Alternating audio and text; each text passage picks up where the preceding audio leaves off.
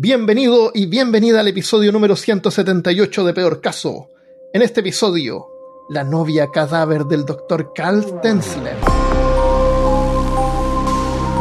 Hablándote desde los lugares más románticos de Alabama, soy Armando Loyola, tu anfitrión del único podcast que entretiene, educa y perturba al mismo tiempo. Junto a mí esta semana está Christopher Kovacevic. ¡Hola! ¿Cómo estás? ¿Estás- Bien. Christopher está en Chile. Podemos Sí, decir eso, ¿no? Sí, podemos comunicarlo. Qué bueno. Así que pronto yo también voy a estar en Chile por un tiempo, pero También. un par de meses y a lo mejor nos vamos a juntar a hacer algo especial ahí. Exactamente. Eh, déjame contarte sobre esta historia. Que vamos a- es un clásico de peor caso, un tipo que es alemán, que no es doctor, pero se hace pasar por doctor. o sea, un típico, tí- típico peor caso.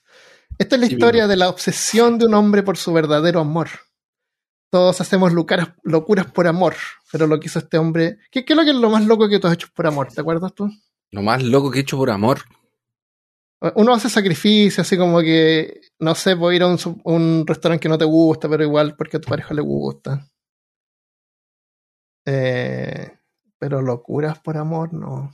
Bueno, cambiarme de país, eso es una locura. Yo una vez, yo era, yo era, yo era cabro chico. Bueno, ese de ahí es un, es un, Mm, un- Una locura. una locura. Yo una vez cuando, no, pero es que no es una locura ya, pero como lo más idiota que hice fue una vez que estábamos jugando en la casa de un amigo War Games y como a las 8 de la noche, una cosa así, la, la que era entonces mi polola se puso a pelear conmigo. Y después de cierto horario, a ella no la dejaban salir de la casa. No podía bajar, no podía hacer nada, tenía que quedarse dentro de la casa. Que vivía en, en un, en un departamento. Y yo le dije a los chicos, ya, ya, y, puta, ya vengo. Eh, ya, ya, voy y vuelvo, les dije. Que fue el clásico voy y vuelvo. Hasta, hasta hoy en día es un chiste el voy y vuelvo, porque dije, No voy y vuelvo. Ya. Volví como a las Pues- 3 de la mañana, y no, y era peligroso porque salí como solo, me fui a Valparaíso, estaba en Viña, eh, era en Cerro Alegre, entonces como que no fue muy prudente, la verdad, fue como un impulso que agarré una micro, me fui, y me fui, a- me fui para quedarme hablando por teléfono a través de la ventana. Así como, Ah. porque ella vivía en un departamento horrible y me quedé fuera del edificio. Eso, yo creo que eso ha sido lo más estúpido que he hecho. Que es como. Claro, es es necesario. Sí, son cosas que yo, si pudiera volver en el tiempo. Eso no lo haría. No, no, me, me, me, me- como que me haría una emboscada, me golpearía y me robaría el dinero para que no pudiera ir y volvería a la- y me, obligaría a vol- volver a la, a la casa de mi. Y, y yo creo que ese día debería haber terminado, pero bueno, fue eso lo que. Ya, todos hacemos cosas por amor, pero lo que hizo este hombre, estamos hablando de Carl Tensler, Carl Terson. fue tan demente que ni siquiera la muerte se pudo interponer en su camino. Ujú. Como Leonardo nos dijo en Inception, una vez que una idea se ha apoderado del cerebro es casi imposible de er- erradicar. Eso es verdad. Y tal como en esa Bueno. película, lo que convenció a este hombre fue algo que se le presentó justamente en un sueño. Un sueño que finalmente haría realidad, incluso si tuvo que mantenerlo a la fuerza, con alambres y pegamento. Oh. Lo que van a escuchar ahora es la peor historia de amor jamás contada. La aterradora historia de Carl Tanzler y su novia, Cadáver. ¿Es Pero el nombre de antes la novia cadáver? Su novia era un cadáver. A su novia era un cadáver. Spoiler alert. Pero antes de continuar, quiero agradecerle a todos los Patreons por el apoyo y darle la bienvenida a nuevos Patreons. Muchas gracias, gente. Muchas gracias. Así que vamos con los saludos de Patreon. Tenemos a. eh, a ver, vamos a decir en orden. acá. Aquí Ya les tenemos- bailo. José Farías. José Farías eh, no puso su dirección. Eh, pon tu dirección para mandarte stickers. No, no cuesta mucho mandar los stickers, así que no Sí, pena. son- están considerados. Están Y, es considerados. solamente, sí, y son solamente para mandar stickers, así que no, le- no les voy a caer ahí de sorpresa. Hola, vengo a tomar. Hola, Claro. vengo a tomar café. Espérate, es que vivo en Hawái igual. O igual es bueno, sería igual. Quizás Ah, por eso lo que puso no, su dirección. Es un hombre muy no. inteligente. No, no en Hawái, pero bueno, no, no sé por qué no puso su dirección. Por si acaso. Eh, Nunca coloques tu dirección en internet. Eh, eso. También tenemos a Angélica Ponce. Ella sí puso su dirección. Bienvenida. Estaríamos visitándola pronto. Espera, déjame ver dónde vive. Ah, no. no, tampoco. Ya está bien. Eh, tenemos también a Javier Lastra, Ricardo Duarte. Ya pusieron sus direcciones. Martínez Is- e Ismael Martínez. Bienvenido. Ismael Martínez, Él es- bienvenido. Él es justamente de España. Mira. Eh, Pablo Model. Pablo Medel. Medel. Tiene que ser Medel. A menos, a menos que sea un modelo. Y no es Pablo, es Paolo Medel. Ahí Claro. está. leyendo bien, Playmobil. mira. Tiré por Paolo leer y me Playmobil. falló. Es Paolo Playmobil. Y es un Playmobil, la verdad. Tiene la manito así como una Se te C. cayó el carnet. Pero ¿por qué si los Playmobil están hasta hoy en día? Ay, no, no los conoce esas cosas. Claro que los... Pero si todavía venden Playmobil, Ah, para. sí. Ah, no tengo idea. Ya.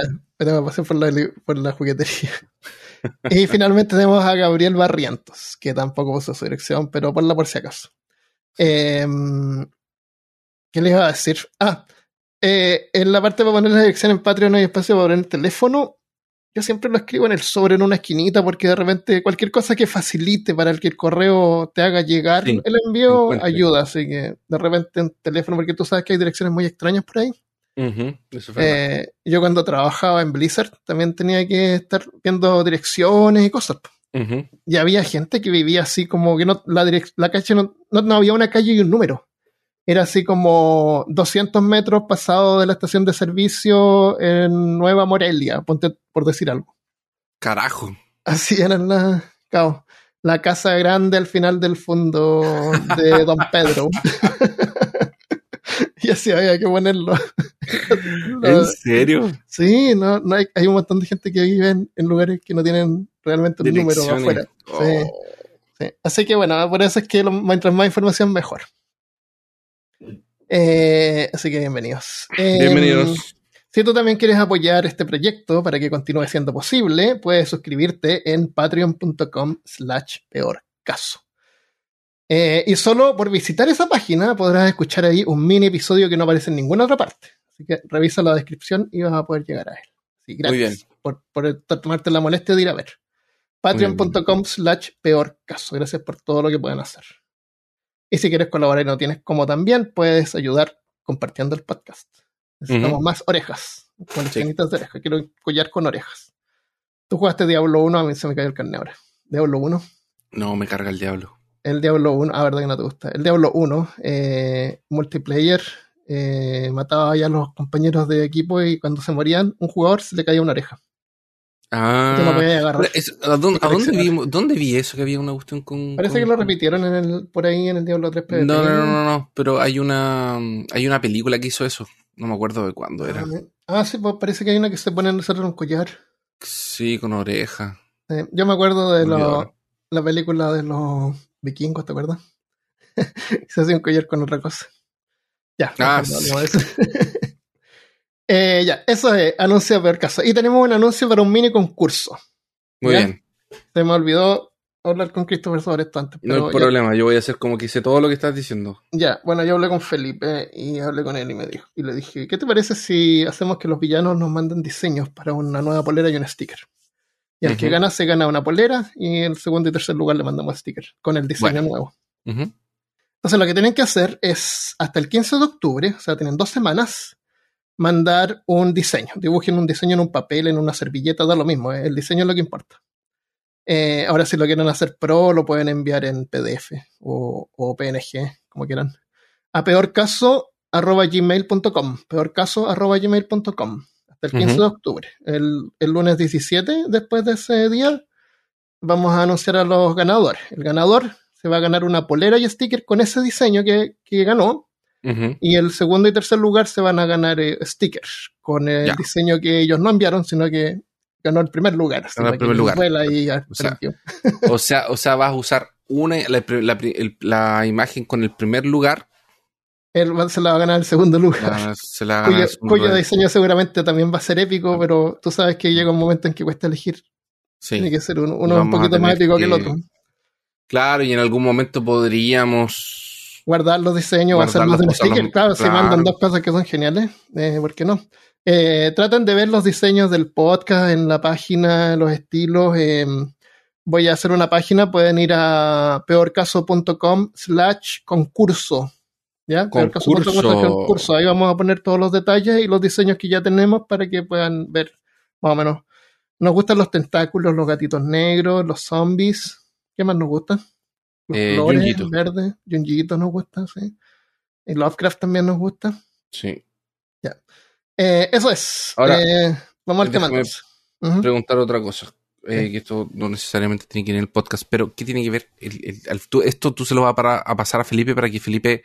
Ah, Felipe lo- va a hacer el, dibujo al final. Ya, porque eso lo tienes que explicar.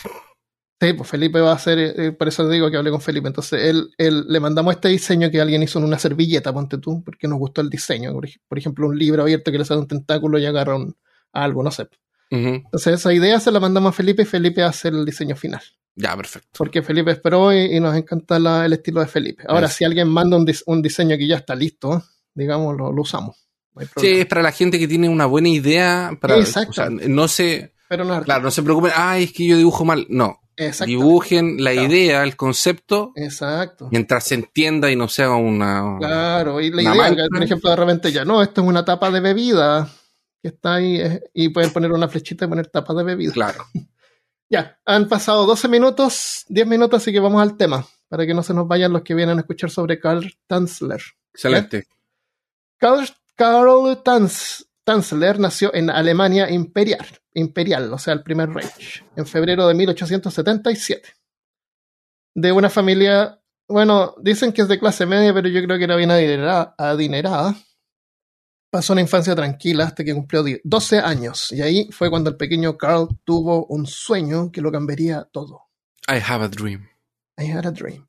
Una noche fue visitado por uno de sus antepasados. Era una, una señora que decía que era como su bisabuela, parece. Y, y le, y le dijo así, Ay, Dios "Acércate, mío. Carl, tengo algo que mostrarte. Y le mostró a una mujer, le dijo, esta mujer que estás viendo, y veía como la imagen de una mujer que era hermosa, era como exótica, con cabello oscuro. Esta mujer va a ser el amor de tu vida, Carl. ¿Sabes lo que significa? Es tu destino. Carl, ¿tú sabes lo que Dios significa? mío. Y desapareció. ¿Esto es verdad? Esto es verdad. Bueno, él, él dijo que tuvo un sueño. Cuando Carl se despertó por la mañana, supo que esa era la mujer con la que pasaría el resto de su vida. ¿La que se le apareció en el sueño? Claro, ¿O una, una la mu- que le una describieron? hermosa, no, la mujer que la describieron, no. una, una hermosa mujer exótica de cabello oscuro. Pero el tiempo pasó, Carl se dedicó a recorrer el mundo, como lo hacía la gente adinerada en ese tiempo. Al momento de la Primera Guerra Mundial, él estaba en Australia. Años, años antes había llegado ahí navegando y, estaba, y paró a recolectar equipo y suministro para continuar a, a explorar las islas de los mares del sur. Pero parece que le gustó tanto que decidió quedarse a vivir ahí por un tiempo. Estuvo como 10 años viviendo en Australia. Ah, es harto tiempo. Es harto tiempo. Se, ahí se interesó por ingeniería, trabajó en, trabajó en cosas eléctricas, compró propiedades, por eso te digo que no creo que haya sido como de clase media nomás. Compró Ajá. barcos, tenía barcos y compró un órgano que me imagino que en ese tiempo debe haber sido como la gran cosa. Sí. Y hasta compró una isla en el Pacífico. O sea, no creo que haya sido de clase media definitivamente. Eh, a menos que haya sido muy bueno, no sé, en su trabajo de ingeniería, no sé. Eh, y, y estaba empezando a construir un transoceánico volador. O sea, un avión para, para llegar avión. así de Australia a Estados Unidos.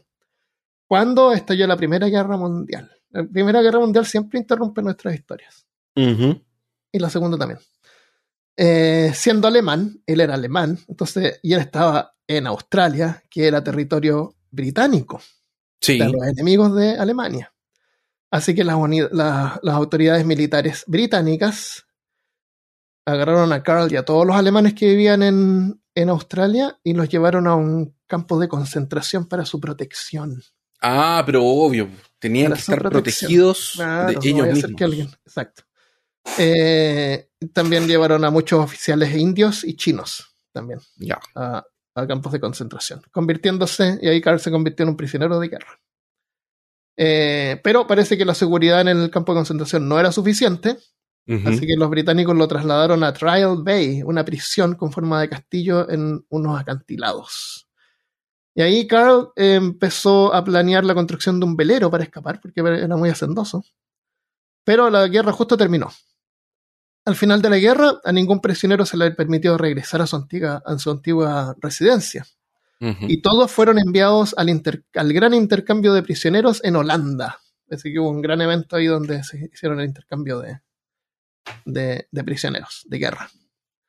Eh, cuando finalmente Karl Stanzler fue liberado, se puso a buscar a su madre, que no había tenido noticias desde el comienzo de la guerra, estaba incomunicado en la, en la cárcel. Eh, afortunadamente la encontró a salvo y pasó varios años con ella mientras presenciaba el caos que siguió después de la guerra. Sabemos todo lo que pasó después de la Primera Guerra Mundial. Pero por 1920 eh, había regresado a Alemania, estaba con su madre, y ahí Karl conoció a Doris Schaffer. No era la mujer de sus sueños, no, era, no tenía el pelo oscuro, pero era real, estaba ahí, así que se casaron y tuvieron dos hijos. Ya. Tres años después, su madre le sugirió que se fueran a Estados Unidos con su hermana, que se había ido antes en busca de una vida mejor. Así que así lo hizo Carl con su familia. eh, se fueron a. Llegaron a. Se fueron a Estados Unidos. Se cambió el nombre ahí a Conde Carl von Kossel. Eh, se reunió con su hermana en eh, Seafield Hills, en Florida. Si, si tú te fueras a poner un, un título, ¿cuál, cuál título te gustaría tener? Sir, Eh, Conde, Lord. Conde, Ar- Conde Armand suena como vampiro, ¿no? Sí. Con Armand. el Conde Armand. Ah, que nos sale en el día también de, de- de- de la oscuridad. Claro, eh, eh, habla el Conde, con, Conde Armand. Eh, ¿Tiene algún vuelo nocturno? Desde Transilvania, gracias. Gracias. Bueno, ahí se reunió en un lugar que- en Florida que se llama Zephyr Hills, que queda como al, al medio de Florida. Pero después de tres años dejó a su familia atrás cuando se fue a trabajar como técnico radiólogo en un hospital en Key West. O sea, se fue del centro de Florida al extremo más sur de Florida. Ya, perfecto. Key West es una especie de isla que hay que conecta con, como, como en Miami, hay que pasar por una especie de como de puente, pero no es puente, es como que la carretera va y al lado de la carretera hay mar para un lado y hay mar para el otro.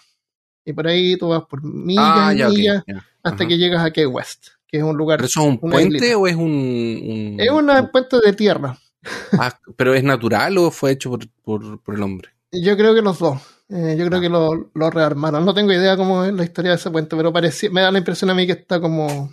Siendo mantenido por el hombre. Claro, claro, porque si no se iría. Claro, es como una especie de puente sólido ahí. Ya, es como un golfo, o sea, no es un golfo. ¿Se llaman golfos? No, no son los golfos, eso. Una península, pero. Una península. Unida por esta especie de puente. Claro. Eso, una península. Yo le iba a decir un, un apéndice. Es un apéndice del continente, que es como un pedacito, así, plup, como una bolita. Eh, en ese momento, Carl tenía ya 53 años de edad, pero él nunca había olvidado su sueño. Estaba trabajando en el hospital de Key West y nunca había olvidado su sueño, su antepasado, que había revelado a su verdadero amor, la hermosa mujer exótica de cabello oscuro. Y así, a esa edad, la historia más importante de su vida estaba a punto de comenzar. Fue en abril de 1930 que Carr estaba preparando la máquina de radiografías como lo hacía siempre para su próximo paciente. Mientras que en el otro lado del hospital había una, una mujer había traído a su hija enferma para ser examinada. María Elena Milagro de Hoyos se llamaba. Tenía 21 años y sufría de una terrible tos. El doctor inmediatamente ordenó radiografías del pecho para, para revisarla. Cuando fue llevada al despacho de Carl, él inmediatamente la reconoció. Ay, no, que, mira, mira qué coincidencia. Bueno, después de 30 53 años. Bueno, lo tuvo a los 12, como 40 años después. Era la hermosa mujer exótica de cabello oscuro que había visto en sus sueños. Ahora, ella era descendiente de, de cubanos. Y esa- ese lugar está lleno de cubanos. O sea, no es como que es la primera vez que vio una mujer de pelo oscuro. Claro. La veía todo el tiempo, pero ella era especial. Era bonita, eh, Elena. Elena le decían. eh, lamentablemente Elena estaba muriendo de tuberculosis. Una enfermedad que en, la, en esa época se consideraba. Era, era todavía como la fines de la. Bueno, en la época victoriana se consideraba que la tuberculosis, parece que lo mencionamos alguna vez, realzaba la elegancia y el refinamiento de sus víctimas. Ah, sí, es verdad. Sí, me acuerdo de eso. Sí, la, gente le daba gusto de morir de tuberculosis. Sí, sí. o, tener tuberculosis. Era como, claro, eh, yo tengo tuberculosis. Oh, mira, tiene tuberculosis. Claro, porque la, le, gustaba que realzaba la palidez y la fragilidad. Sí, sí. Qué loco. Qué locura que el, el parámetro de, de, hermosura de... Bueno, ¿cuál es? Bueno, tuberculosis. Pues, pero probablemente este año va a pasar de moda y el próximo sea hepatitis B. COVID. ah, qué horrible. Em, así que con esta trágica belleza, Elena se convertiría en el objeto de la obsesión de Carl. Elena, Elena era hija de un tabaquero cubano. ¿Y, cuántos años tenía ella? 21. Ah, ya. O sea, y él tenía Era mayor de edad por lo menos. Él tenía 52. Oh. El, Elena era hija de un tabaquero. Ella era hermosa. A menudo, a menudo usaba rosas rojas en su cabello para atraer la atención de extraños que irían fotografiarle y cortejarla. Ella celebraba su belleza. Lamentablemente la tragedia la consumiría a ella y a su familia. Al final las dos hermanas terminarían muriendo de tuberculosis y su cuñado murió mientras intentaba salvar a un trabajador de la construcción de electrocución. Se electrocutó. Uh. Eh, María se casó, estaba casada, ella se la habían casado, me imagino, a la edad de 16. un hombre que se llamaba Luis Mesa. Pero él la abandonó. Qué bueno que, no se llama Armando. Armando no era Luis. Armando Mesa. él, ella. Oh, mi chiste. Lo siento ella la. El, el, Luis Mesa abandonó a Elena después de que ella abortara a su hijo. No, no, está claro si es que ella lo abortó a propósito o tuvo un problema y se fue. Ah, ya fue un aborto natural. Claro, pero él se fue, lo abandonó, pero siguieron legalmente casados. ella estaba casada cuando conoció a, Carl. Sí. No es, que, no es que a Carl le fuera a importar, pero estaba casada. Claramente, está, está el destino que se, lo, se lo dijeron un sueño. El destino, pues, sobre todo la vida de Elena no iba bien. Y fue cuando, cuando contrajo tuberculosis que su madre la llevó al hospital. Ahora, para aclarar una cosa, sus hermanas se murieron de tuberculosis también, como mucha gente en ese tiempo, pero eh, eh, después de que Elena muriera, o sea, muchos años después, ella también contrajeron la enfermedad. A principios del siglo XX, donde estamos ahora, aproximadamente unos 110.000 personas morían cada año por tuberculosis. En Estados Unidos solamente. Así que el pronóstico no parecía positivo para la pobre Elena. Y así fue como conoció a Carl Tanzler. Para ella, nada más que un radiólogo, a quien normalmente uno se olvida después de cinco minutos. Pero para él, Elena era su alma gemela que acababa de entrar, convirtiendo convenientemente en su lugar de trabajo. El destino la había llevado a él. Y aquí le mandamos un saludo a los tecnólogos que trabajan en hospitales todo el día, en lugares oscuros y sin ventanas Realmente los admiro su sacrificio que hacen. Sí. aunque los olvide después de cinco minutos. de, vez en cuando uno los, los recuerda y después uno se olvida, pero, pero, siempre que voy a esos lugares pienso, esta gente que hay un montón de gente que trabaja en lugares sin ventanas, yo me moriría. Sí, yo también. Pero hay gente que le gusta la oscuridad, le gusta la tranquilidad de eso. Eh, entonces, Elena estaba técnicamente casada, como sabemos. Uh no le importó él quería y la iba a tener, incluso si ella era 32 años, si él era 32 años mayor que ella. Eh, el único inconveniente ella era que ella estaba muriendo. Y considerando tenemos un pequeño, inconveniente en nuestra relación. Claro. Considerando, no, hay tampoco evidencia que ella le haya correspondido de ninguna manera, o sea, especialmente estaba enferma, eh, tal vez apreció más la ayuda que le estaba dando. Entonces, considerando que no había una cura en esos tiempos, eh, era básicamente una sentencia de muerte. Incluso hasta hoy, hasta el día de hoy, la tuberculosis sigue siendo una de las principales causas de muerte en el mundo. En el 2020 murieron, no hablan de esto, pero murieron 1,5 millones de personas de tuberculosis. tuberculosis. Sí, sí, eso pasa, sí, pasa. Carl estaba devastado comprensiblemente, pero a pesar de no saber mucho sobre la tuberculosis, o en realidad ser un médico, hizo que la misión de su vida fuera ahora salvar a Elena. Así que Carl, como si fuera un brujo más que un médico, Carl eh, comenzó a experimentar con varios tónicos y brebajes Ay, con la no. esperanza de encontrar una cura, a ver si mezclando cosas encontraba realmente algo que funcionara. Es Eh. así, porque es así que se hace la ciencia. Bueno, alguien descubrió eso por primera vez. Tú, sabes, tú sabes, cuando yo era chico y estaba en el colegio, era- yo era re malo para estudiar, no me iba re mal en las pruebas, con suerte pasaba así con las notas mínimas. Y, y estaba ok yo con eso. Y muchas veces matemáticas, por eso era lo más difícil, porque no aprendía las reglas para poder eh, sacar los Sí, problemas. Y siempre yo en las pruebas pensaba, esto a alguien se le ocurrió.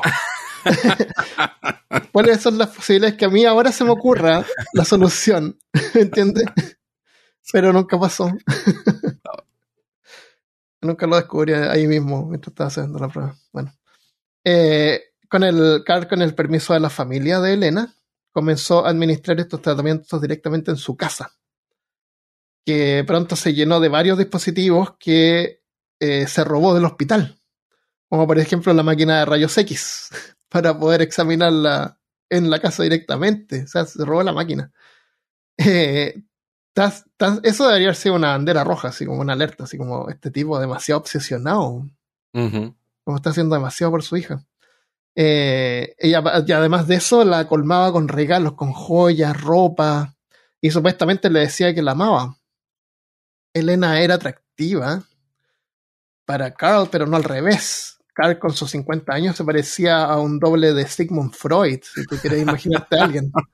Era un típico doctor como, como el, el otro charlatán este que típico, así con lentes redondos, El- bigotes y barbita Brin- de chivo. Sprinkle, Eh, Brinkley, Sprinkle. claro. Es Pringles. Pringles, Brinkley. Claro, típico, todos usaban esa barbita de chivo, Sí, los bigotes y sí, lentes sí. redondos. Así, así tal cual era Carl. Es para, para, para que la, la gente confíe en ellos. Claro, con dos caras de doctor. ¿Cómo se llama el, el sujeto este? Eh, John Brinkley, este se llama Carl Tanzler. Búscalo a ver que es igual. Es Tonzler. T-A-Z-L-E. Dios es igual. Es Eh, igual. Son todos iguales igual. gente en ese tiempo. Igual a, a Sigmund Freud. Oye, tiene la misma nariz, la misma barba, todo. Este es Ah, como el no. típico. Ah, este. este Típico es el típico- él sale en la portada del episodio y lo vamos a poner ahí. bueno, entonces, a pesar de todos los esfuerzos de Carl, Elena murió en octubre de 1931 de tuberculosis a sus 22 años, Ajá. después de haber permanecido enferma por más de un año y medio. Ya. Carl estaba devastado. En su diario escribió, tenía esperanzas de que, a pesar del, del extenso daño, las lesiones sanarían de nuevo. Tenía esperanza de que, de que cuando Elena estuviera fuer- fuera de peligro nos casaríamos. Mientras ella vivió, nunca abandoné la esperanza. A pesar de todo, su compromiso con Elena no cesó después de su muerte. No, ni remotamente. De hecho, las cosas solo estaban comenzando. Ah, ¿por La muerte qué? de Elena era solo un traspié para Carl. Oh, Carl se ofreció a pagar el funeral y con permiso de la familia ordenó la construcción de un mausoleo en el cementerio de Key West. ¿De dónde diablos sacaba dinero este tipo? no tengo la menor idea. Se compraba ahí, debe haber dado mucha plata. Pero vamos a ver después, eh, lo perdió todo, parece. Un año pasó y Carl Tonsler había estado visitando la tumba de Elena casi todas las noches. Se sentaba junto a su ataúd eh, porque tenía llaves del mausoleo. Lo había mandado a Ay, hacer verdad. y era un mausoleo cerrado, entonces cuando él entraba no se veía lo que estaba pasando adentro. Oh. Eh, se sentaba junto a- al ataúd charlando como si Elena estuviera viva, hasta que de repente las visitas cesaron. La familia de Elena debió haber pensado de que el doctor finalmente eh, lo había superado, o tal vez Carl por fin se había acordado de que tenía esposa y hijos, porque estaba casado. ¿Dónde está Doris? Pero esa no fue la razón. La razón, Carl no se acordaba todavía que tenía esposa. ¿No te pasa cuando se te olvida así que estás casado? Sí, a mí a Sabía que veces tenía me una olvida, polola. oh, tengo una, es verdad, tengo una novia. La razón fue que Carl dejó de ir al cementerio a ver a Elena porque ella, o su cuerpo en realidad, ya no estaba ahí. Resulta que mientras Carl se sentaba junto a su tumba y le cantaba su canción, le cantaba canciones en español, los favoritos de Claramente. Elena. ¿Mm? La cucaracha, la cucaracha. claro. El espíritu de Elena se le aparecía, según decía él. Oye, el loco, loco. A menudo este espíritu le decía que por favor la sacara de la tumba, que se la llevara. Y eso fue lo que Carl hizo. Es tan conveniente. En la cabeza de estas personas, todo es tan conveniente. Él está Porque al siguiendo final la culpa corazón. no es de él. Exactamente, No, está siguiendo lo- las órdenes de un espíritu. Exactamente. ¿Quién, quién, quién eres tú para contrarrestar? Cuestionar Claro. el poder Todos del sabemos- amor. Todos sabemos que los espíritus siempre tienen la razón. Eh, Son, como, son como clientes casi. Es exacto. El cliente siempre tiene razón, el espíritu siempre tiene la razón. Claro. Así es que una noche, hoy a lo mejor un día que yo me vuelva espíritu, me voy a aparecer y te voy a dar puros malos consejos. Así que no me creas nada. Si alguna vez a alguno de nosotros se les aparece, en un no nos crean porque No nos probablemente es un mal claro, tengan cuidado. Eso. Así es que una noche de abril de 1933. ah, todo esto estuve mirando los mapas para ver la distancia, para poder entender por qué él se la llevó.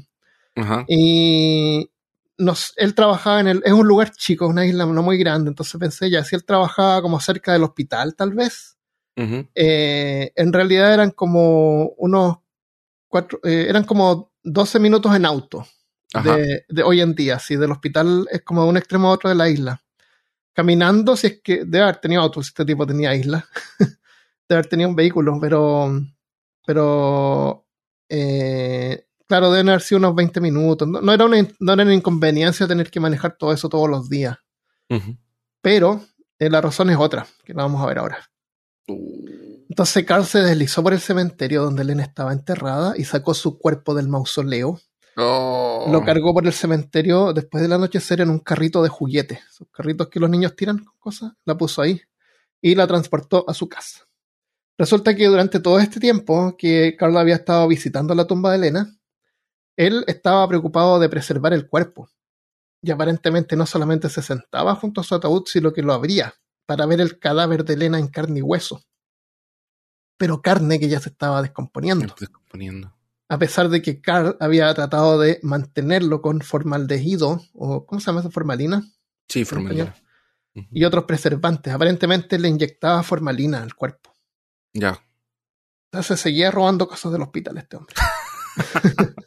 Y, y no se detuvo ahí, se robó un cuerpo Mm, después del mausoleo. Eh, pero después de un año de que Elena ya estaba muerta, era como, era como limitado lo que él podía seguir haciendo en el, en el mausoleo. O sea, era como inconveniente tener que llevar todo este equipo y cosas. Entonces era mejor, eh, podría cuidarla mejor en su casa. Así que se la llevó. Eh, él le había dicho, él había dicho que se casaría con esta mujer y no iba a permitir que una tontería como la muerte se interpusiera en su camino. Jamás. ¿Tú permitirías que algo así se interpusiera? Por supuesto que sí. en un esfuerzo por detener la decadencia, Carls construyó un laboratorio improvisado en su casa y luego se puso a trabajar. Y aquí vamos a poner una alerta. Cuidado, que esto se pone perturbador. Esta mi sobrina, Katia, gracias. Para que avisarle a los que están ahí manejando en Uber que por favor lo pausen. Claro. Si están escuchando O si niños, están atendiendo a un paciente. También. Bueno, les cuento. Carl unió los huesos del cadáver con cuerdas de piano. Estaba desmoronando todo. Estaba desmoronando todo. Eh, los huesos que estaban rotos o demasiado ya deshechos, los reforzó con alambre de colgadores de ropa. ¿Ya? Así unió el cuerpo. Oh. Eh, la cara ya está. eh, después de un año, los cuerpos creo que ya apenas tienen la piel. Eh, la cara le puso ojos de vidrio, le reemplazó los ojos de vidrio porque se habían deshecho.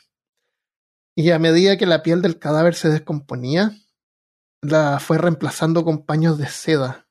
Eh, cortaba pedacitos de seda, la ponía en la, en la piel y después le pasaba cera para como pegarla ahí. Ya.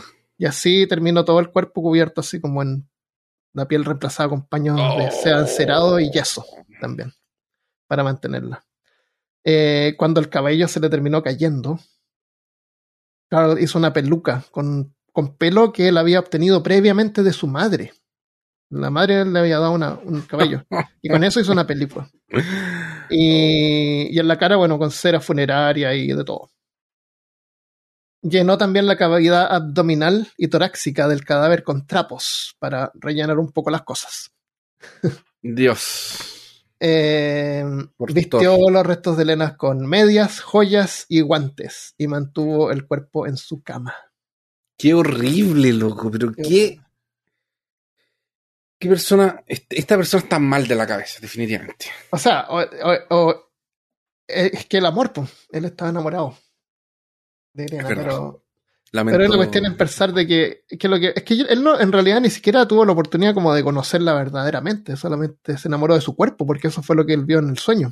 Sí, eso fue. Entonces, eh, Carl también usaba grandes, grandes cantidades de perfume y desinfectantes y conservantes para enmascarar el olor y prevenir los efectos de la descomposición. Sí. Y así también con algunas perchas, alambres para mantener la posición y litros y litros de perfume, el sueño de Carl Tonsler, Tonsler finalmente se había hecho realidad y por primera vez en su vida estaba realmente feliz, con todo el entusiasmo de un recién casado que pasaba casi cada momento del día con su nueva novia, novia, el cadáver de Elena. Ay, loco, pero qué onda.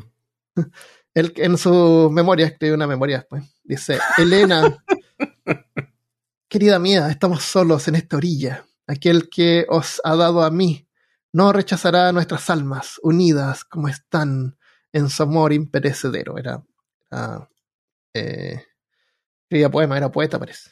Este tipo estaba muy loco. Entonces, la pregunta que, nos, que, que llegamos ahora es, ¿tú crees que lo hizo? ¿Eso? ¿Con ella? ¿Cómo así? era su novia, que se cuentan que estaban como casados. ¿Tú crees que como que consumió la unión? Ah. Sí, yo creo que sí. Eh, sorprendentemente, no hay fuentes contemporáneas que mencionen nada sobre necrofilia. Ya. Todas las fuentes hacen afirmaciones sobre, las afirmaciones que hablan sobre esto son un poco más modernas. En 1972, dos médicos que estuvieron presentes en la autopsia de Elena en 1940 recordaron cómo Carl había insertado un tubo de papel en el canal vaginal del cadáver para facilitar el coito.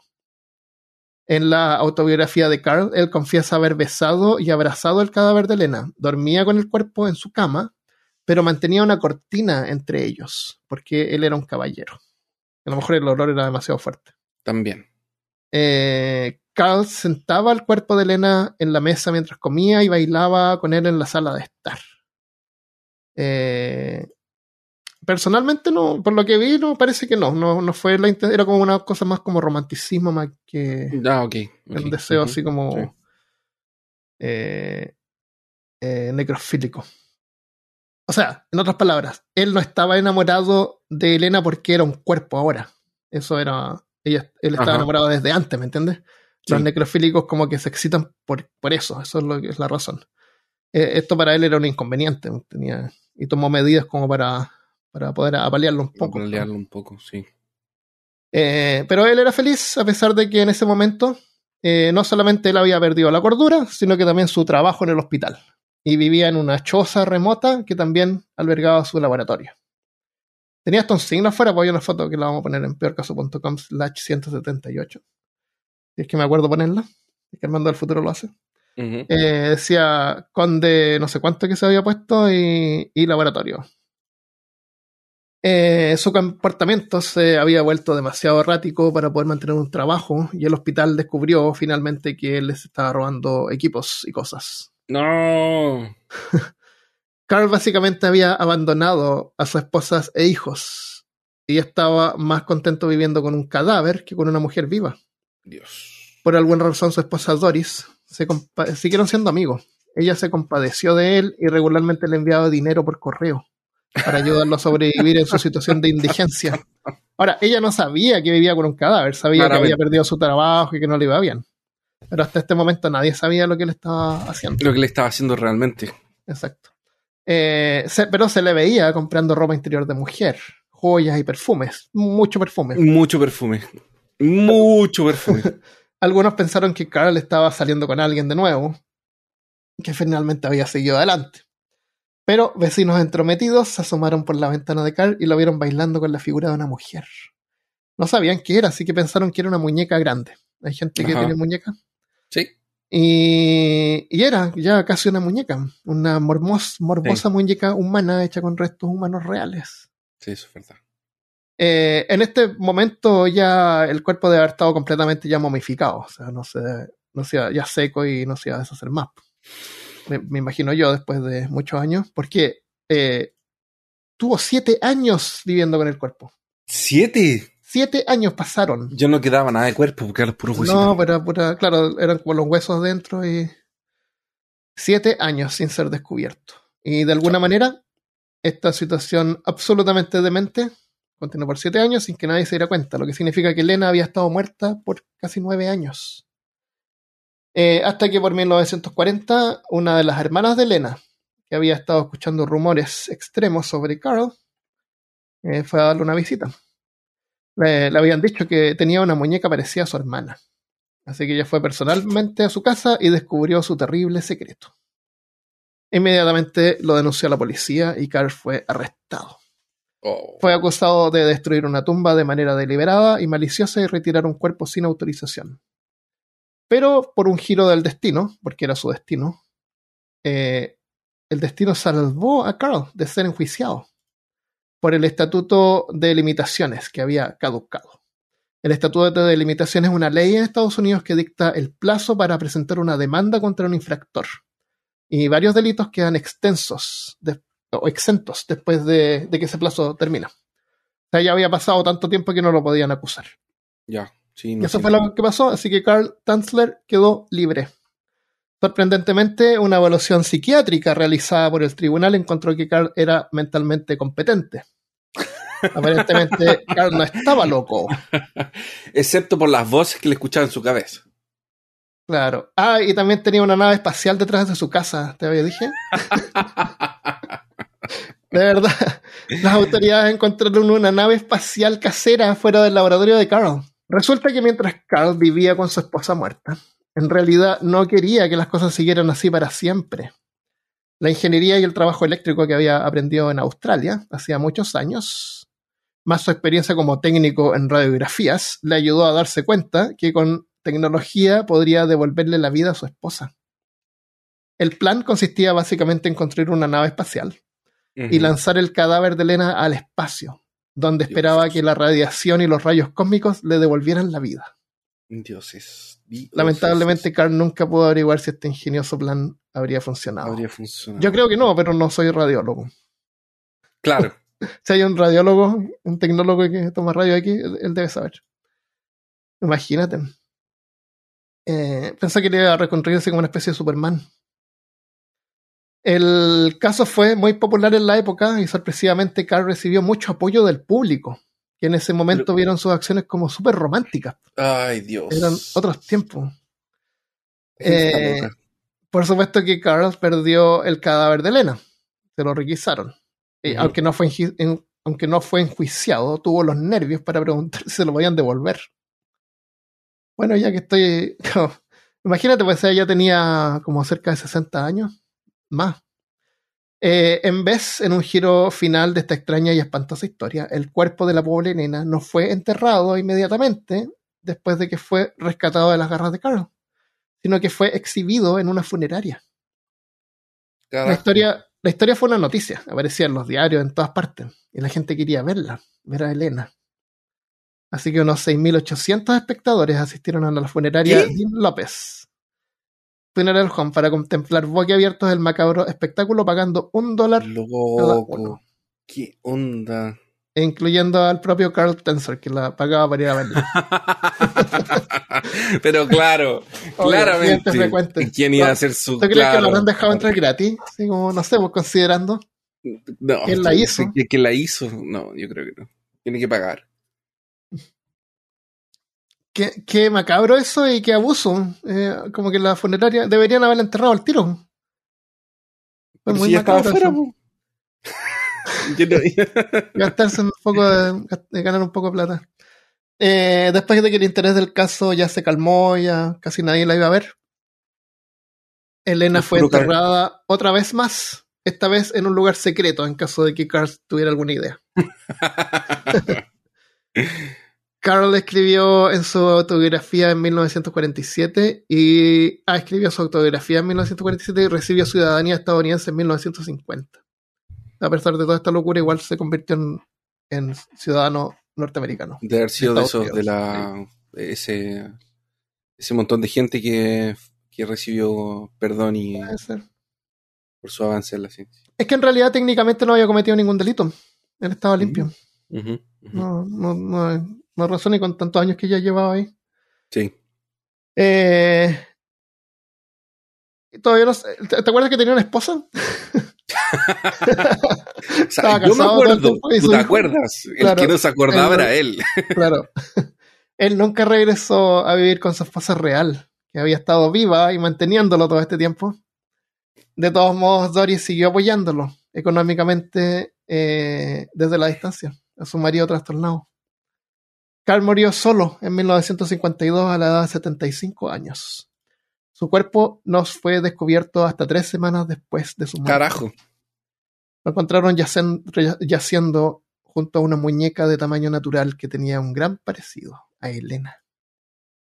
¿En Había serio? hecho una muñeca, sí, había hecho Oh, una muñeca que era como casi igual. Que, parece que la hizo, no, no sé si será cierto o no, pero eh, usando la máscara de muerte de Elena. ya, así, que, así que incluso a lo mejor era como más parecida a Elena que el cuerpo de Elena. lo que él tenía, sí. sí, Claro. sí. Eh, las malas lenguas dicen que el perturbado Carl había descubierto dónde habían enterrado a la verdadera Elena. Eh, Era Elena esa, pero son rumores. Lo último que Carl escribió en su diario es, los celos humanos me han robado el cuerpo de mi Elena, pero la felicidad divina fluye a través de mí porque ella ha sobrevivido a la muerte por los siglos de los siglos. Ella está conmigo. En Qué 1900, creepy. de 1930 a 1952 estuvo eternamente obsesionado con esta mujer. La mujer que él había visto en su sueño. Más de 20 años antes. Fue el centro de su vida, viva o muerta. Y para muchos en ese tiempo fue una historia romántica. Pero para los estándares de hoy, yo diría que es más como una historia de violación grotesca. Sí, eso es verdad. ¿Qué opinas tú? Yo opino, yo opino. Yo opino que Yo- opinar es importante, por eso siempre opino. Sí. Eh, me. Es, es- es- es- es- es como tan común que, que- que cuando vemos estos tipos de casos en el podcast, eh, la gente que es como la que ejecuta siempre tiene como. Como que pasan cosas convenientes que para que ella, que para justificar como su, su deseo retorcido. Entonces, Ah, Primero tiene un sueño que no se lo Ajá. olvida nunca. Entonces, como que parece que, como si eso lo hubiese inventado después porque se obsesionó con esta chica. puede ser. Pero Y, lo que, y lo que yo creo que es más creepy todavía es que es la diferencia de edad, loco. también. Pero en ese tiempo la gente igual no, era diferente. Pero no deja de ser creepy. O sea, él- ella la casaron a los 16, imagínate. Sí, yo creo que Eh, no. Cuando uno, cuando uno, cuando empiezo a revisar estas cosas, digo, oh, el tipo loco, así. Eh, pero después de revisar su vida así como más de cerca, no puedo sino sentir como lástima Sí, por esta gente. Como pena por el trastornado, imagínate, viviendo con una muñeca que se parecía a solo. Solo, y, y qué pérdida de oportunidad, porque tenía una esposa, Ujú, hijos y una, una buena vida. Sí. Sabimos que tenía dinero, tenía como viajar, darle una vida feliz a su hijo. Sí, como Un que cambió sueño, todo por eso. Era un sueño, un sueño que nunca pudo vivir y se le metió Mm. ahí. Como dijo DiCaprio en Inception, no se le salió. Eh, la historia de Carl fue famosa y salía en los periódicos y revistas y siempre salían artículos nuevos de que hoy nuevos detalles nunca antes publicados del caso. Y hay uno que, que podría tener un giro al final, pero es una cosa corta que no está demostrado, no es canon, digamos, eh, pero la vamos a dejar exclusiva para Patreon. Así que Tan, tan, tan. después de este episodio más voy a ir a los información. rumores después de la muerte. Eh, así que eso, lo dejamos hasta acá. Espero que les haya gustado. Eh, no hagan este tipo de cosas. Claro. Pero la gente que no es canon, o sea, la gente que no es canon, la gente que no es Patreon, no sé si, no se enojen, no es, no es una No, no como te digo, no es algo que... No es algo. No, no es verificado, es un detalle, siempre será... Eh, el, el, el, el, el, episodio en concreto es esto. Sí, no, eso. En cualquier historia no, ninguna parte va a aparecer lo que voy a contar en Patreon. Va a estar solamente ahí. ya, pueden ir a patreon.com slash peor caso si quieren ayudar con, con este proyecto.